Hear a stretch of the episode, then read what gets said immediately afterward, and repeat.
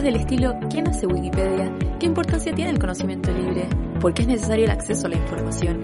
En este espacio conversamos tanto con personas expertas, amigas, gente que sabe o no sabe sobre el mundo wiki, sobre temas de actualidad, de tecnología, de acceso abierto y más. Todo en torno a una taza de café. Mi nombre es Carly y este es el podcast de Wikimedia Chile. Bienvenidos, bienvenidas y bienvenidas a un nuevo episodio del Wikicafé de Wikimedia Chile, el último episodio de nuestra segunda temporada. Soy muy emocionada por los capítulos que, que hemos estado conversando y los que vendrán también, obviamente. Pero bueno, hoy día vamos a estar conversando sobre protección de datos, qué son, por qué debería importarnos y bueno, muchas cosas más. Y para esto, nuestro invitado de hoy día es Danny Reimann, él es abogado, investigador de tecnologías y derechos humanos del Centro de Información sobre Empresas y Derechos Humanos, también es director del proyecto Testigo en Línea y de la ONG Acción Constitucional. Y también previamente fue director de la Fundación Datos Protegidos. Así es que tiene muchísima experiencia para poder conversarnos sobre este tema. Y le vamos a dar la bienvenida a Dani. ¿Cómo estás, Dani? Hola, Carla. Mucho gusto. Bien, muchas gracias.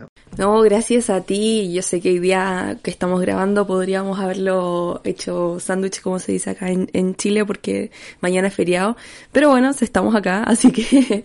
Sí, no, muchas gracias a, ti por la invitación. Me pillaron desprevenido porque se me había ido que era sándwich, así que acepté. No, broma. Igual habría aceptado de todas formas, así que eh, muy agradecido por la invitación y aparte que es tremenda instancia Wiki Café, algo que, que sigo harto, así que muchas gracias.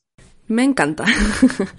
bueno, así como, como hablábamos hace, hace un ratito, queríamos conversar contigo sobre la protección de datos personales, ¿cierto? Bueno, qué son, porque al final uno, uno como usuario, como consumidor de, de Internet, siempre que abre una, una página web, eh, aparecen los, los, típicos banners que te dicen, ¿quieres aceptar las cookies? Y uno, en verdad, lo único que hace es, sí, claro, acepto, porque déjame ver la información que quiero revisar de la página, ¿cierto? Pero también tiene, tenemos el problema de que, ¿qué significa eso de aceptar las cookies? ¿Qué, qué datos estamos dándole a la, a la plataforma? Porque claro, no sabemos lo que sucede después de que le entregamos, de que aceptamos esas cookies. Entonces, no sé si podríamos partir para dar un contexto que nos explicara de a qué nos referimos cuando hablamos de la protección de datos y por qué, pensando en las personas que nos van a estar escuchando, ¿por qué les debería importar que se protejan sus datos personales? Ya, eh, bueno, tremenda pregunta como para partir. Yo creo que, bueno, la respuesta, primero, ¿qué es la protección de datos? ¿no? Como, eh, como para ir como teniendo un, contexto también de, qué estamos hablando. Cuando se habla de la protección de datos, eh, me ha pasado varias veces que he empezado a hablar de, de protección de datos, ¿no? Y, y muchas personas piensan que que los datos en el fondo da lo mismo que datos, ¿no? Pero todo tiene protección. Entonces, cuando uno habla de, los de la protección de datos, eh, en algunas oportunidades me ha pasado que personas creen que sus empresas, por ejemplo, eh, tienen derecho a la protección de datos.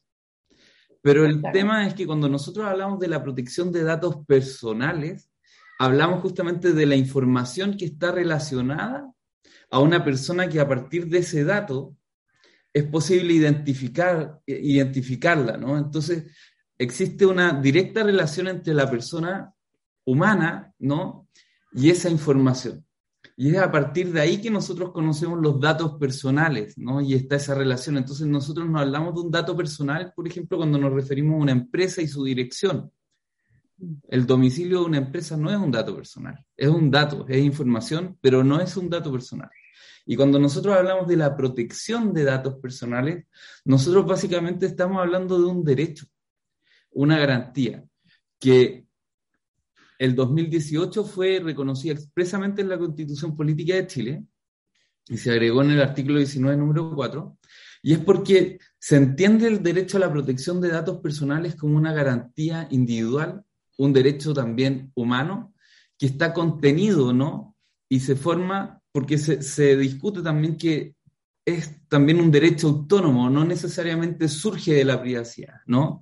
Y es básicamente la posibilidad, ¿no? Que tenemos cada uno y una de nosotros de poder, en el fondo, tener un control respecto a la información de nosotros y nosotras mismas, ¿no? Entonces, es de ahí donde surge justamente esta palabra de la protección de los datos personales. Es súper importante cuando hablamos de este, de este tema y, ahí va mi, mi siguiente pregunta, porque muchas veces cuando yo converso de estas cosas con distintos, uh, distintas personas, siempre está la respuesta que te dicen, ya, pero ¿qué me, ¿qué me importa a mí si no soy Elon Musk, no soy Bill Gates, no soy Kamala Harris, no sé, eh, como soy una persona común y corriente, da lo mismo que tengan mis datos, etcétera. Eh, como si total siempre doy mi root en el supermercado. Entonces, ahí, ahí está como el, el, dilema. Sí, la, la, verdad es que el, es un argumento eh, muy, o sea, me pasa generalmente, si lo digo porque generalmente yo participo mucho en, discusiones, hago también charlas de repente, incluso cursos, y, me ha pasado que hay gente que dice, oye, pero a mí los datos me dan lo mismo. Yo los incluso están todos disponibles por todos lados y, prefiero incluso que me paguen por los datos si es que se puede y que estén todos disponibles. Y el tema es el siguiente, que en el fondo cuando la persona tiene la capacidad, ¿no? De decidir qué hace con sus datos, quién los tiene y el control que tenemos de nuestra información, ¿cierto? Ahí en el fondo hay una facultad que se está ejerciendo, que es en el fondo tener la posibilidad de uno mismo tener en el fondo el control de nuestra información. Si yo la quiero vender, bueno, saber a quién se la estoy vendiendo y quién la va a comprar y cuánto me va a pagar, ¿no? Es como si habláramos en ese sentido como algo bien capitalista. Pero el problema va más allá de eso, y es acá cuando yo bajo un poco la pelota al piso, porque digo, claro, o sea, para ti es súper fácil eh, decir que los datos personales tienen poca relevancia, porque en el fondo a ti te afecta poco. Y tiene también relación con temas de asimetría de poder. Y cómo también en las sociedades, ¿no? Están en el fondo ciertos grupos privilegiados que efectivamente el uso de sus datos probablemente no le genere mucho eh, perjuicio, ¿no? Pero cuando los datos también son utilizados para seguir generando marginización y principalmente afectar a grupos vulnerables, ¿no? A partir del uso que se hace de los datos, eh, también genera otro tipo de repercusiones y ahí las personas tampoco tienen la capacidad de discernir y tampoco pueden controlar esa información. Por eso cuando uno habla de la protección de datos personales, uno no solamente lo ve desde el punto de vista de la privacidad, sino también cómo puede afectar, por ejemplo, el ejercicio de la libertad de expresión, el ejercicio del, derecho a la reunión pacífica, incluso la asociación. ¿Por qué? Porque básicamente la vigilancia y cómo nuestra información puede ser captada, analizada y, y, en el fondo tener distintos tratamientos que permiten conocer más allá de la identidad de la persona y lo que uno mismo como expone al público, ¿no? Puede generar distintas situaciones de vulnerabilidad. Y es más, eh, no solamente hay que verlo desde el punto de vista de la afectación que puede tener contra defensores y defensoras de derechos humanos, ¿no? El, mal uso y el uso indebido de datos personales, sino que también cómo afecta en particular a ciertos grupos, como por ejemplo a las mujeres, ¿no? Cuando tienen estas aplicaciones que, que son en el fondo para seguir los ciclos menstruales o otro tipo de información que tiene que ver con medicamentos, etcétera, y cómo esa información es utilizada muchas veces incluso para generar situaciones de, eh, en el fondo, comercialización y monetización, pero también en otras ocasiones cómo esa misma información puede generar perjuicios respecto al acceso a ciertos bienes y servicios, o como también desde el punto de vista del acceso al trabajo. Entonces, hay una serie de situaciones que están relacionadas a nuestra información personal. Y tener el control de esa información nos permite a nosotros también entender cuándo pueden ocurrir ciertas situaciones y cuándo no debieran ocurrir esas situaciones, ¿no? Entonces, por eso es que el control de nuestra información es tan importante. Y, claro, o sea, muchas veces cuando uno escucha ese argumento tiene que ver también con, con situaciones, como te comentaba antes, de asimetrías de poder y también de cómo personas que en el fondo en ciertos como eh, posiciones de privilegio también tienen la capacidad ellos mismos de no verse afectados frente a otros que sí lo están, ¿no? Entonces, es una posición también bastante individualista, siendo que somos personas que, vivimos en sociedades hiperconectadas, ¿no? Y que básicamente somos información. Y todo lo que hacemos está justamente al alcance de, aquellos que, pueden llegar a colectar la información, ¿no? Sí, pues, de hecho yo hoy día como leyendo un poco más al, al respecto, eh, veía que, leía que mm, la, como la empresa, o por decirlo así, de la industria, la industria de las cookies, de todo esto que son el poder recolectar los datos, después venderlos a una a otra empresa y todo eso vale billones. O sea, es una industria gigante y eso se hace meramente porque nosotros como personas naturales no, no sabemos bien qué se hace con eso. O sea, datos tenemos en lo que, en lo que tú decías, la aplicación celular, el teléfono, o sea, el, reloj inteligente en todos lados. Yo digo eso mientras estoy mirando mi reloj inteligente, mi celular. Entonces, claro, ahí está todo, todo el tema de que, ¿por qué nos debería importar? Y es un poco lo que decías tú, el, el hecho de que ya, si, si yo quiero que me paguen por mis datos, está bien, pero el problema es que ahora no te están pagando en ninguna parte. O sea, sin, como que sin tu consentimiento muchas veces se recolectan esos datos y se venden a otras personas. Esa persona después te manda un, eh, ¿cómo se esto? Una publicidad específica para ti y tú terminas comprando eso. Entonces al final las únicas personas que ganan son es la industria, pero tú no, ¿cierto? Claro, o sea, yo creo que va más allá de la capacidad que tengamos o no de vender los datos, ¿no? Como ah, nuestros datos, sino que el, es justamente de cuando empezamos a perder control sobre nuestra información. Porque al nosotros perder control sobre nuestra información no sabemos qué uso le van a dar. Y hay veces que te, lo intentan decir, como con los banners, te dicen, bueno, vamos a rastrear esto, pero, o sea, los términos y condiciones, como levanten la mano, ¿quién lo lee? Yo muchas veces no, como pero porque, claro, no debería estar diciendo esto, pero es que hay veces que en verdad son muy complicados y uno que no estudió leyes, en verdad es, es sumamente complicado entenderlo. Entonces ahí también es como eh, una parte que uno dice, ya quiero entenderlo, pero a la vez está escrito de tal manera que aunque intente leerlo, no lo voy a entender. Entonces tampoco voy a saber cómo se están utilizando mis datos. Claro, exactamente. Sí. Oye, y bueno, hemos estado hablando sobre ya la protección de datos y me, queda claro, de hecho, te voy a robar tu argumento cuando me pregunten por qué debería proteger mis datos o por qué me debería importar. Pero me gustaría saber cómo actualmente, ¿quiénes son las personas que protegen nuestros datos o, cómo se protegen nuestros datos? Claro, o sea, yo creo que quién, eh, acá estoy yo, no, en Chile la verdad es esa, o sea, las personas que han protegido y han estado en el fondo eh, velando por la protección de datos personales eh, ha sido en gran parte la sociedad civil, ¿no? Eh, organizaciones que, que, llevan años, años trabajando en este tema y tratando de, en el fondo, decir por qué en el fondo tiene importancia que exista no solamente una ley moderna, que regule en el fondo adecuadamente la protección de datos personales y, su, y, el uso de los datos y también cómo tanto las instituciones privadas como públicas hacen uso de ello y también cómo también las personas naturales hacen uso de ello. Eh, pero resulta que, claro, en Chile nosotros actualmente tenemos eh, un proyecto de ley eh, que está en el fondo en, en, en, discusiones ya bastante avanzadas y estamos esperando que prontamente salga en el fondo una ley que llegue a modernizar la legislación en relación a la protección de datos personales.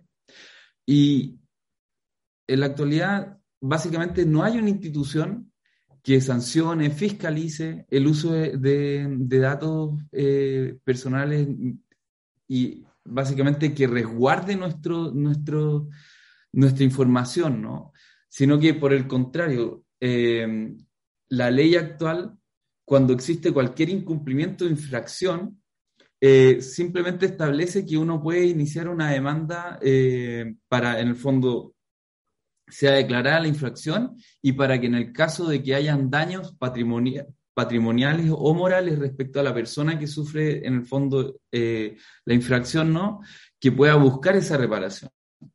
Pero eso implica que no existen sanciones administrativas. Entonces, por ejemplo, uno de los casos que litigamos con la Fundación Datos Protegidos hace años atrás eh, y que ganamos en, ambos, en, el fondo en tribunales civiles, incluso después en otra instancia, y fue el caso de, en el fondo, de un banco que en la Cuesta Zapata, eh, una de las empresas que había contratado para eliminar la información, ¿no?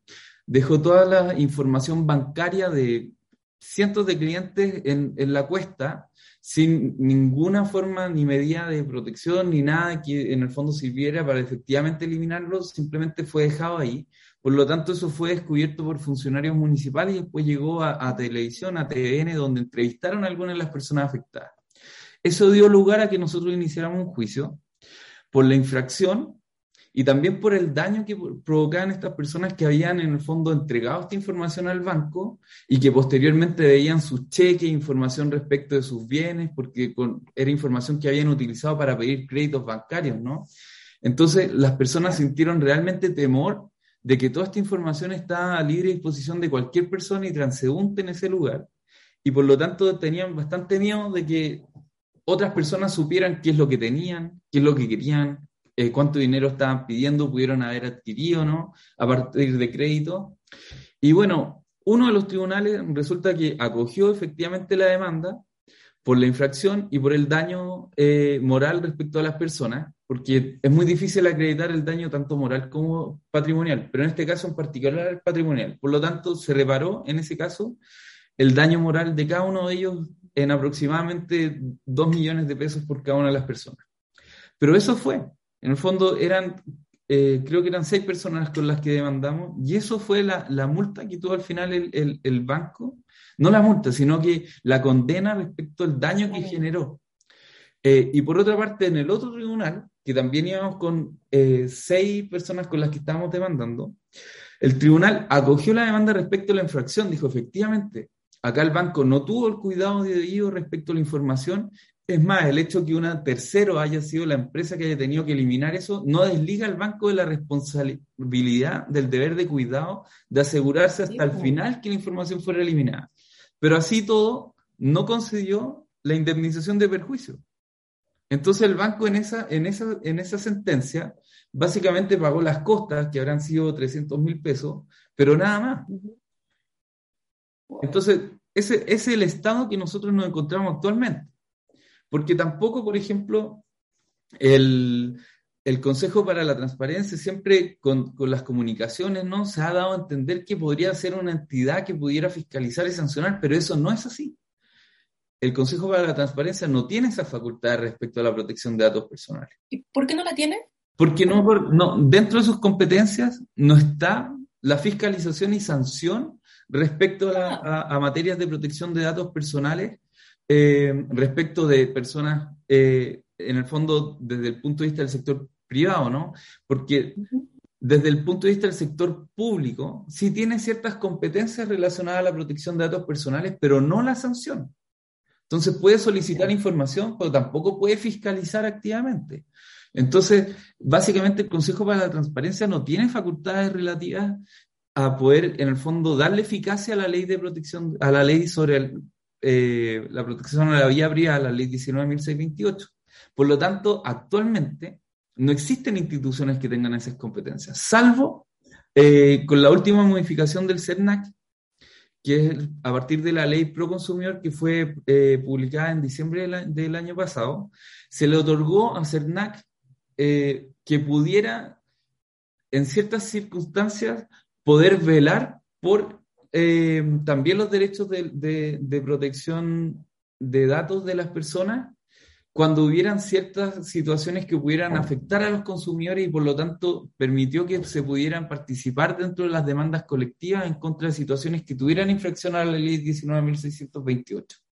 Pero eso también es limitado, porque tiene que ver en el marco ¿no? de relaciones de, eh, en el fondo, de un prestador de servicios con un consumidor, ¿no? Entonces, surge también de forma limitada y por otra parte esa ley no establece ni regula la protección de datos personales, sino que simplemente se eh, recae en la ley relativa a la protección de datos personales. Por lo tanto, el marco legal que nosotros tenemos y la protección que tenemos actualmente en Chile es, es un nivel bajísimo.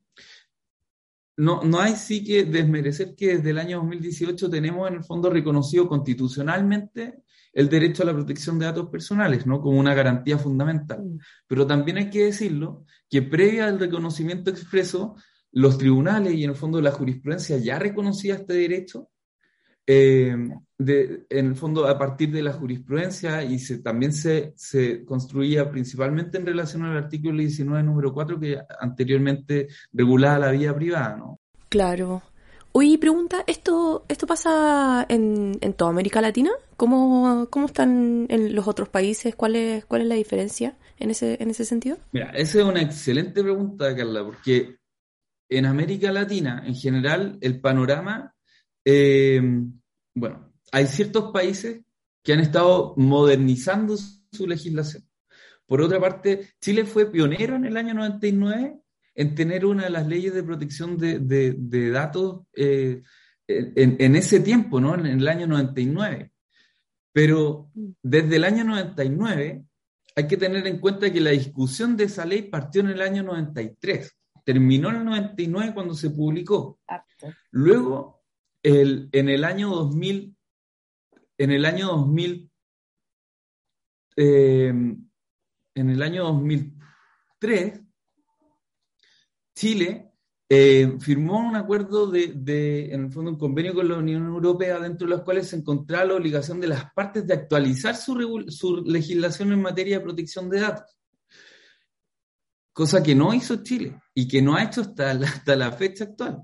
Y por otra parte, el año 2010, cuando en el fondo eh, también eh, accedió en el fondo a la, a la OCDE como país de la OCDE, también se comprometió a adecuar la legislación y modernizar la legislación en materia de protección de datos personales. Es decir, que desde el año 2010 y ahí en ese mismo, en, el fondo, dentro de las obligaciones que, que adquirió, no obligaciones, sino que compromisos que adquirió Chile fue modernizarlo a los más altos estándares internacionales. Mm. Y desde el año 2010 ya hasta el año 2022, ya ahí solamente llevamos 12 años, o sea, si llevamos 99, después el 2003 otro compromiso, después el 2010, o sea, llevamos eh, muchos años esperando que esta modernización ocurra, ¿no? Entonces, si nosotros vemos Chile en comparación con otros países de la región, Chile está eh, muy por debajo del promedio, ¿ya? Si bien hay países que no tienen una regulación adecuada, eh, como el caso de Venezuela, ¿cierto? De Bolivia, sí ocurre que hay países que han ido modernizando sus legislaciones, como el caso de Ecuador, de Brasil, ¿no? y, Chile sigue al debe. Entonces, claro, la, situación es particularmente compleja, sobre todo cuando nosotros vemos que las instituciones públicas, ¿ya?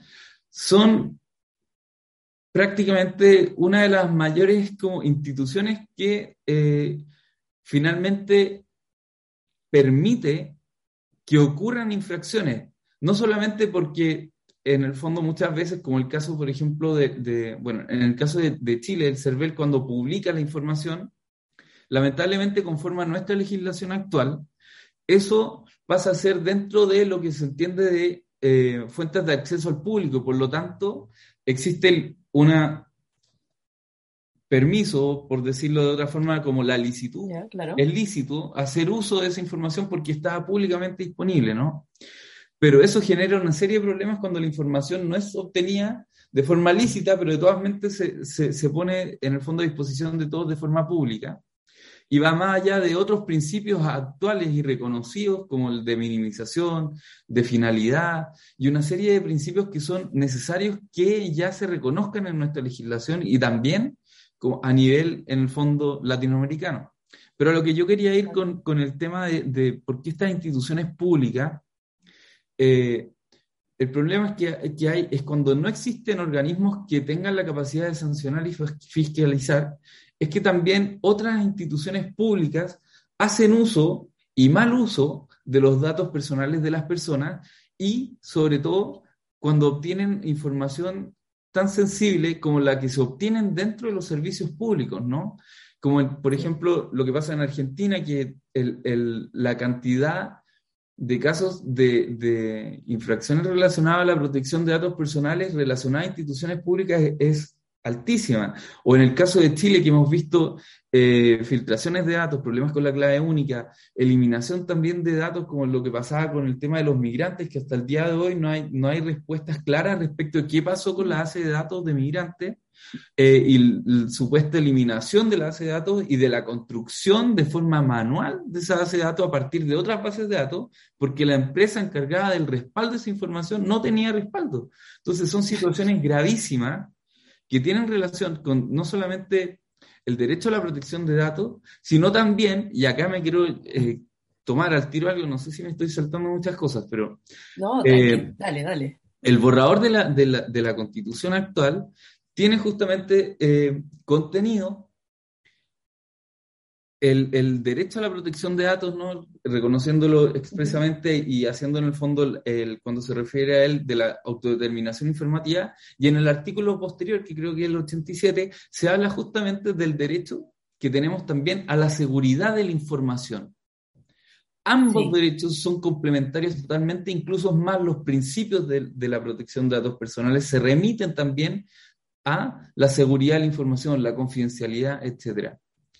Y es parte de las obligaciones del Estado, no solo del Estado, sino que también de los particulares y las particulares, de tener en el fondo las medidas adecuadas de seguridad de la información y también de comunicar cuando existen brechas, cuando existe cualquier filtración o problema que puede perjudicar a los titulares y las titulares de datos personales, ¿no? Entonces, a medida que nosotros nos vayamos acercando a un nivel que nos permita a nosotros efectivamente tener garantías de cuando se hace tratamiento de nuestros datos personales, nosotros vamos a ir mejorando a nivel general, ¿no? Latinoamericano.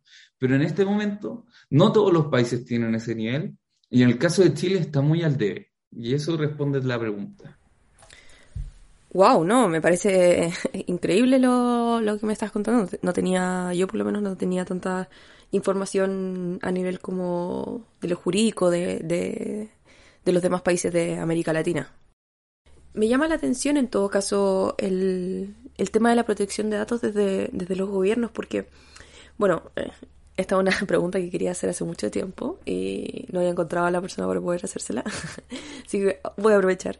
Pero mm, es eh, este, este tema que yo no sé si será legal o ilegal en ese sentido, pero que hace algunos años ya empezó este procedimiento, este protocolo, por decirlo así, entre los organismos públicos, y bueno, ahora ya no solamente desde los organismos públicos, también entran algunos organismos privados, de que cuando tú vas a un banco, quieres contratar algo, te hacen una serie de, preguntas, que son preguntas personales que, que tiene el registro civil en, este sentido. Preguntas como, por ejemplo, bueno, ¿cuál es el segundo nombre de tu hermano? ¿O cuál fue el, la primera marca de automóvil que, que tuviste? No sé si te ha pasado, pero bueno, a mí en mi casa hace, hace un tiempo nos pasó que para poder contratar un plan de internet nos hacían este estilo de preguntas y ahí es cuando a mí nuevamente se me prendió esta ampolletita que tengo en mi, en mi cabeza y me surgió de nuevo la pregunta, o sea, ¿esto es legal o no es legal?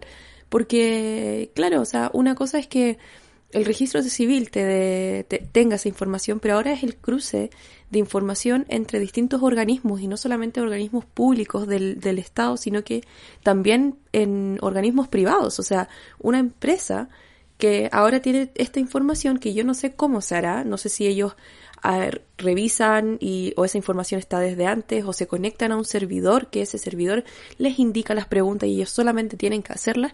Entonces, ese estilo de cosas a mí no me queda claro.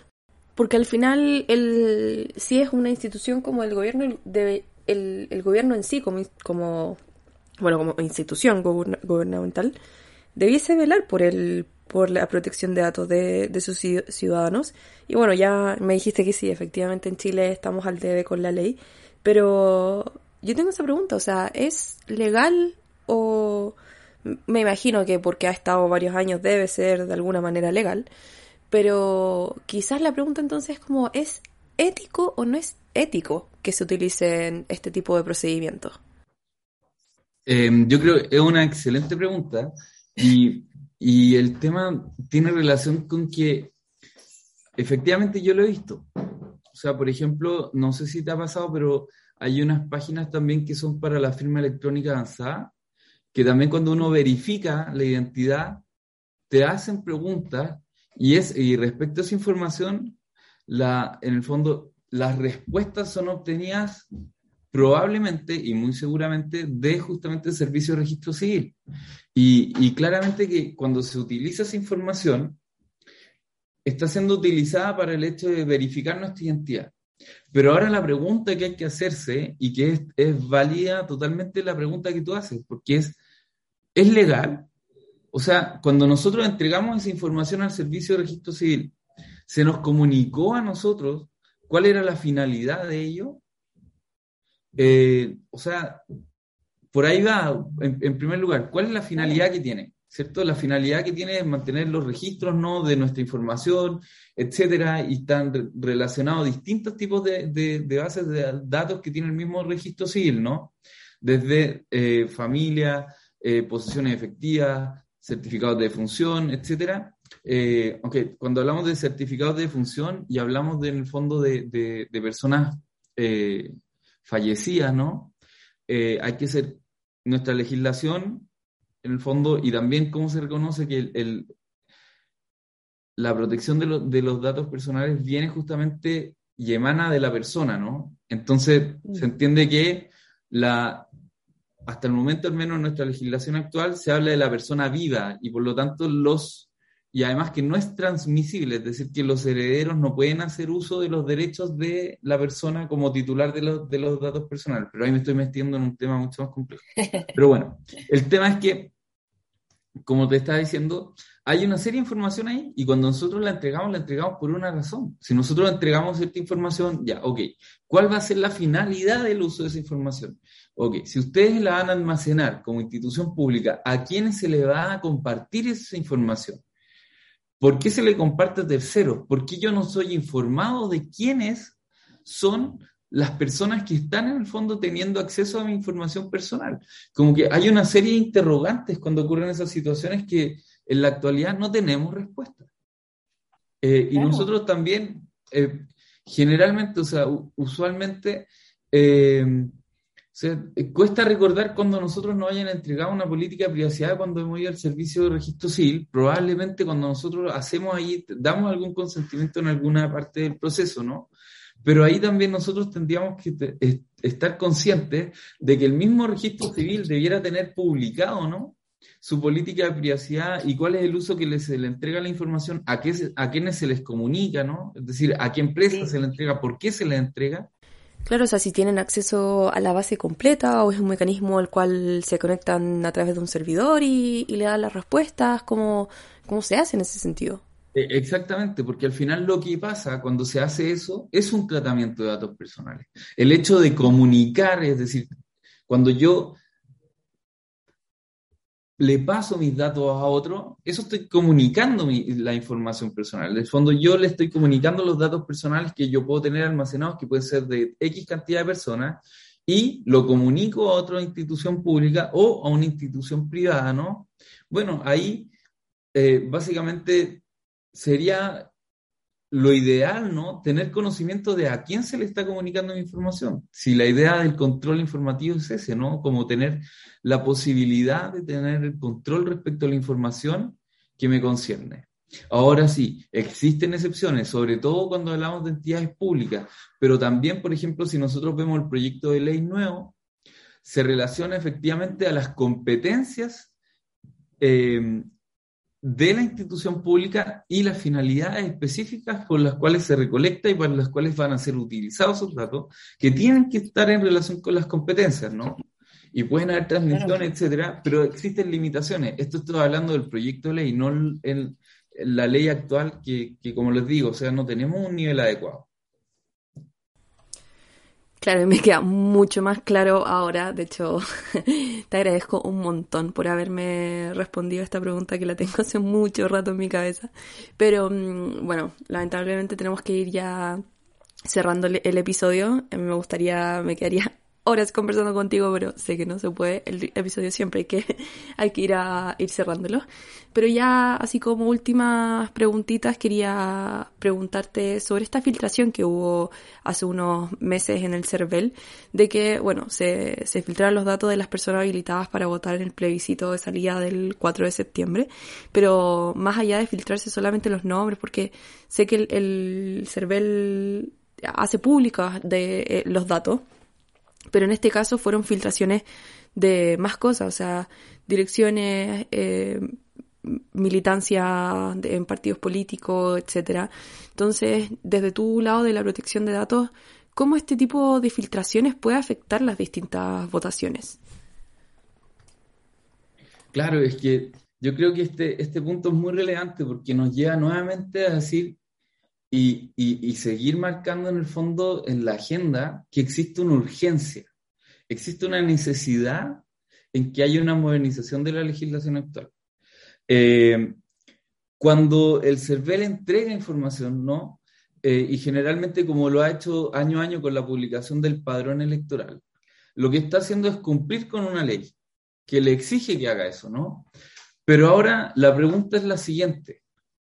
¿Es proporcionado cuando se entrega, por ejemplo, la información respecto a la afiliación política o cuando también se entrega respecto, porque entiendo que también se mencionaba cuando hayan personas que estaban, en el fondo, formaban parte de algún eh, eh, eh, pueblo, cierto, indígena o no, entiendo que había distinta información adicional, ¿no? No solamente respecto a afiliación política. y resulta que cuando se entrega esa información, y particularmente en el momento en que estamos, o sea, estamos eh, a puertas de, de, una de las decisiones más importantes en nuestra historia, ¿no? Eh, democrática y siendo un ejemplo a nivel global en relación a cómo es un proceso constituyente de, una forma eh, participativa, abierta, democrática y además con paridad de género como nunca antes en la historia. Y resulta que se, se filtra esta información cuando hemos visto que el perfilamiento, porque este es el problema que hay detrás de esto, ¿no? Los riesgos que existen. Y el perfilamiento para justamente generar eh, publicidades o cualquier tipo de información direccionada y también tratar de afectar a las decisiones que pueden haber en un proceso democrático, ha sido algo que ha sido discutido y ha sido levantado como un, problema enorme hace años, desde que lo vimos con Cambridge Analytica y desde que hemos estado escuchando esta discusión de cómo justamente las plataformas han estado muy relacionadas al, al negocio de la venta de información para el perfilamiento por eh, motivos políticos, ¿no? Entonces, si bien, o sea, en la práctica no existen estudios que den cuenta empíricamente, ¿no? De cómo eh, este tipo de, situaciones y, uso de información ha generado impactos reales eh, y que pueda demostrar, por ejemplo, que efectivamente una decisión por parte de votaciones puede haber sido afectada por este tipo de, de conductas, ¿no? La verdad es que siguen habiendo situaciones que eh, no dejan de generar en el fondo eh, un, riesgo, ¿no? A pesar de que no haya sido posible eh, demostrarlo empíricamente, sigue siendo una situación que afecta a procesos democráticos. Entonces, el hecho de que se permita perfilar a las personas con motivos políticos es además compartir información sensible de las personas que no necesariamente cada una de esas personas ha hecho público. Entonces, eh, el, efecto que puede tener pernicioso respecto a esta situación es, gravísima. Y desde ese punto de vista nosotros también tenemos que considerar que si bien la ley puede establecer ciertas situaciones, ahora respecto a este caso en particular, y yo me disculpo porque no, no he analizado bien este caso en particular, ni tampoco si es que el motivo de la publicación de toda esta información tuvo relación con algún mandato legal que exista y que le ordena al CERVEL a publicar toda esta información. Pero si no lo ha hecho, si no lo hay, ya es arbitrario de por sí, por ser desproporcionado, ¿no? Eh, y además sería ilegal si es que la ley no lo ordena. Pero ahora, si es que es legal porque la ley lo ordena, también llega el momento de que es necesario también ver si esa ley, en este caso, en la aplicación particular de situaciones como esta, puede ser considerada como constitucional o no, porque la ley también, en ciertas situaciones, puede ser declarada eh, en el fondo como, como existe la, inaplicabilidad constitucional para casos concretos, ¿no? Bueno, sería necesario que iniciaran alguna acción para justamente eh, eh, impugnar esta decisión del, del CERVEL, ¿no? Y ver, mediante una acción constitucional, etcétera, que, que, haya una gestión pendiente para iniciar algún tipo de acción así, ¿no? Pero eso ya hablo del tecnicismo, acá no todos son abogados ni abogadas, pero claro, o sea, a mí me preocupa que este tipo de situaciones ocurran por la gravedad de que existan esta información de parte de cada uno y una de nosotros, ¿no? No, y totalmente, o sea, yo, yo que, que igual seguí un poco el tema, eh, no vi que fuese tanto revuelo. O sea, obviamente fue cubierto por, la, por, los medios de comunicación, hubo algunas declaraciones, etcétera, pero ahí quedó. Entonces, eso igual a mí me, me, me, llama la atención y bueno, me da más motivación para poder compartir este podcast y que la gente también pueda eh, informarse y pueda, se pueda sensibilizar y, y también aprender en, en, la importancia de por qué es necesario que, que cada uno pueda tener privacidad a sus datos. O sea, si, bueno, yo quiero compartir mis datos, ok, ningún problema. Pero con el consentimiento de cada uno. Es, ese yo creo que es el, tema. Entonces, bueno, ya, obviamente para ir cerrando, quería dejarte el espacio para que puedas eh, decir algunas palabras, ya para invitar a, a, las personas a quizás alguna actividad y te doy, el micrófono es tuyo.